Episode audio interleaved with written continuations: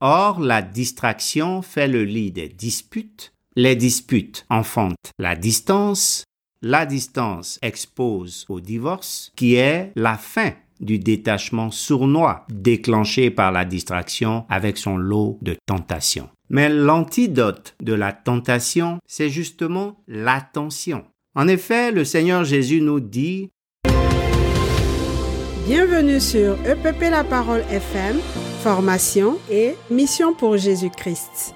Vous écoutez un message présenté par Paul-Julien Braga. Je suis Marie-Laure Braga. Téléchargez ce message sur epplaparole.com et sur le podcast EPP La Parole FM. Bonne écoute. Affaire de mariage. Les mariages en panne. Les mariages en panne sont ceux où l'homme et la femme ont du mal à bien faire fonctionner leur union dans un ou plusieurs des trois domaines de responsabilité qui sont les responsabilités spirituelles, les responsabilités sociales et les responsabilités sexuelles. Cette définition même révèle leur problème principal. Et les causes immédiates de ce problème peuvent être multiples et varier en fonction du couple. Cependant, en général, les causes profondes des pannes dans le mariage remontent aux trois natures décrites en 1 Corinthiens 2, versets 12 à 16 et 1 Corinthiens 3, versets 1 à 3. Il s'agit de la personne spirituelle dont les problèmes sont des problèmes de persévérance en Christ. Ensuite, de la personne naturelle dont les problèmes sont des problèmes de naissance en Christ et enfin de la personne charnelle dont les problèmes sont des problèmes de croissance en Christ. Quel que soit le problème immédiat d'un mariage, il est essentiel de partir de ces trois natures pour savoir communiquer la volonté de Dieu comme remède. Nous allons bien comprendre en lisant Romains 8, versets 5 à 8, au sujet de la personne naturelle qui est à évangéliser faut bien noter que la personne naturelle est une personne à évangéliser avant tout. Il est écrit, en effet, ceux qui se conforment à leur nature propre se préoccupent des réalités de la nature humaine, tandis que ceux qui se conforment à l'esprit sont préoccupés par ce qui est de l'esprit. De fait, la nature humaine tend vers la mort, tandis que l'esprit tend vers la vie et la paix. En effet, la nature humaine tend à la révolte contre Dieu parce qu'elle ne se soumet pas à la loi de Dieu et qu'elle n'en est même pas capable. Or, ceux qui sont animés par leur nature propre ne peuvent pas plaire à Dieu. Avançons encore dans la compréhension en lisant 1 Corinthiens 3 versets 1 à 3 au sujet de la personne charnelle qui est à encadrer. Faut bien noter ici que la personne charnelle est à encadrer et à entretenir pour l'aider à grandir dans le Seigneur. Il est écrit pour ma part, frères et sœurs, je n'ai pas pu vous parler comme à des personnes dirigées par l'Esprit, mais comme à des personnes dirigées par leur propre nature, comme à de petits enfants en Christ. Je vous ai donné du lait, non de la nourriture solide, car vous ne pouviez pas la supporter. D'ailleurs, même maintenant, vous ne le pouvez pas parce que vous êtes encore animé par votre nature. En effet, puisqu'il y a parmi vous de la jalousie, des disputes, n'êtes-vous pas dirigé par votre propre nature et ne vous conduisez-vous pas d'une manière toute humaine? Enfin, lisons l'exhortation d'Hébreux 12, versets 1 à 3 à la personne spirituelle qui est à encourager. Notons bien ici que la personne spirituelle est à encourager à persévérer dans les voies du Seigneur. Il est écrit, Nous donc aussi, puisque nous sommes entourés d'une si grande nuée de témoins, rejetons tout fardeau et le péché qui nous enveloppe si facilement et courons avec persévérance l'épreuve qui nous est proposée. Faisons-le en gardant les regards sur Jésus qui fait naître la foi et la mène à la perfection. En échange de la joie qui lui était réservée, il a souffert la croix en méprisant la honte qui s'y attachait et il s'est assis à la droite du trône de Dieu. Pensez en effet à celui qui a supporté une telle opposition contre lui de la part des pécheurs afin de ne pas vous laisser abattre par le découragement. Tous ces passages des Écritures ont été lus dans la version second 21. En plus de ce que nous venons de voir, les mariages en panne ont généralement les principaux signes suivants qui sont à l'opposé du mouvement de l'homme vers la femme pour s'attacher à elle et ne faire qu'un. Ces signes sont d'abord les disputes, ensuite la distance et enfin le divorce. Et pour aider les mariages en panne par rapport à cela, il faut leur faire comprendre les trois saisons de l'amour dans le mariage et les encourager à appliquer l'antidote de la tentation du détachement qui s'exprime par les disputes, la distance et le divorce. Ces trois saisons de l'amour dans le mariage sont l'attraction, c'est-à-dire pendant les fréquentations et les fiançailles, le temps où tout semble nous rapprocher. Ensuite, il y a l'attachement dans les premiers moments du mariage où on semble planer sans effort. Et enfin, la saison de l'attention où des efforts conscients doivent être faits pour être attentifs, attentives et attentionnés envers l'autre. Dans les temps de l'attraction et de l'attachement, on ne se rend généralement pas compte des efforts d'attention nécessaires pour prendre soin l'un de l'autre dans le travail avec Dieu et pour Dieu. Alors quand vient le temps des efforts conscients d'attention, on peut être distrait, on peut être distraite par ses propres besoins, par les défauts qui sont devenus soudain apparents de l'autre, ou bien on peut être distrait par bien d'autres choses encore. Or, la distraction fait le lit des disputes, les disputes enfantent la distance, la distance expose au divorce, qui est la fin du détachement sournois déclenché par la distraction avec son lot de tentations.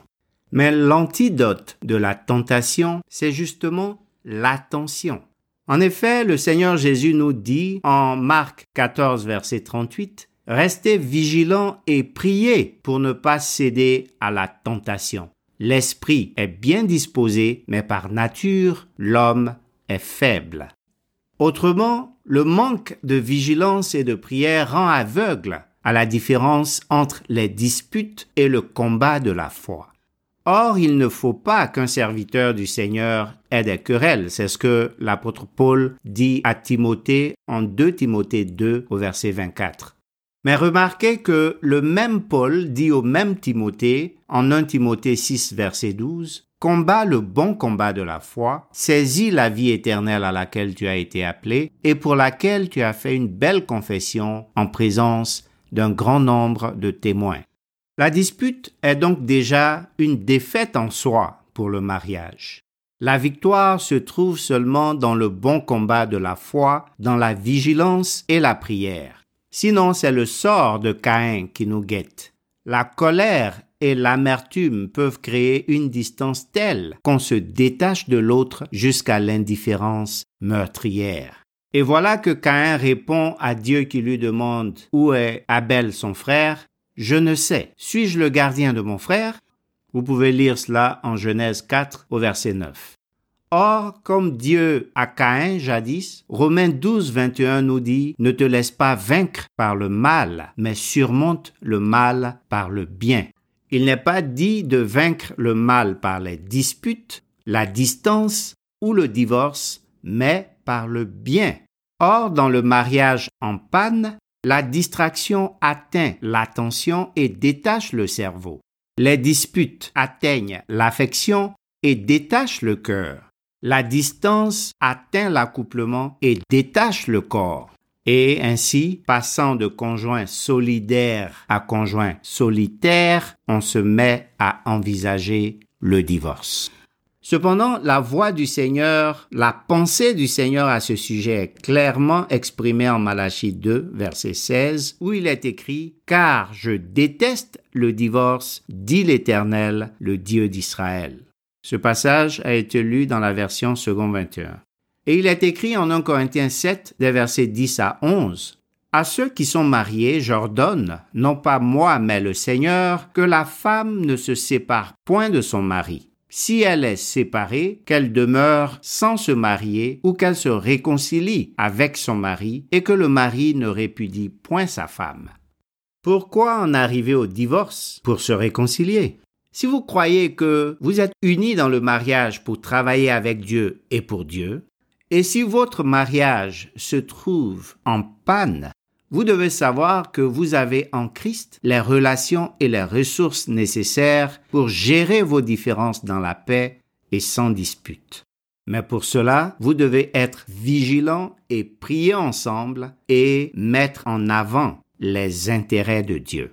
Parlant de prière, la prière que le Seigneur Jésus nous apprend en Matthieu 6, verset 9 à 13 résume bien les priorités de la vie et de la piété pour un mariage en Christ. La prière commence par Notre Père, son nom, son règne et sa volonté. Ensuite, la prière parle de notre pain. Nous savons que l'homme ne vivra pas de pain seulement, mais de toute parole qui sort de la bouche de Dieu. Donc, tout couple en Christ doit penser ici non seulement au pain matériel, mais aussi au pain spirituel.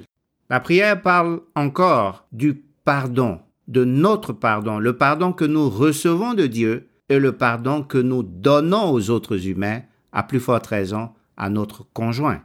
La prière parle en plus de notre préservation par rapport à la tentation. Nous devons être préservés de la tentation et nous demandons cela au Père.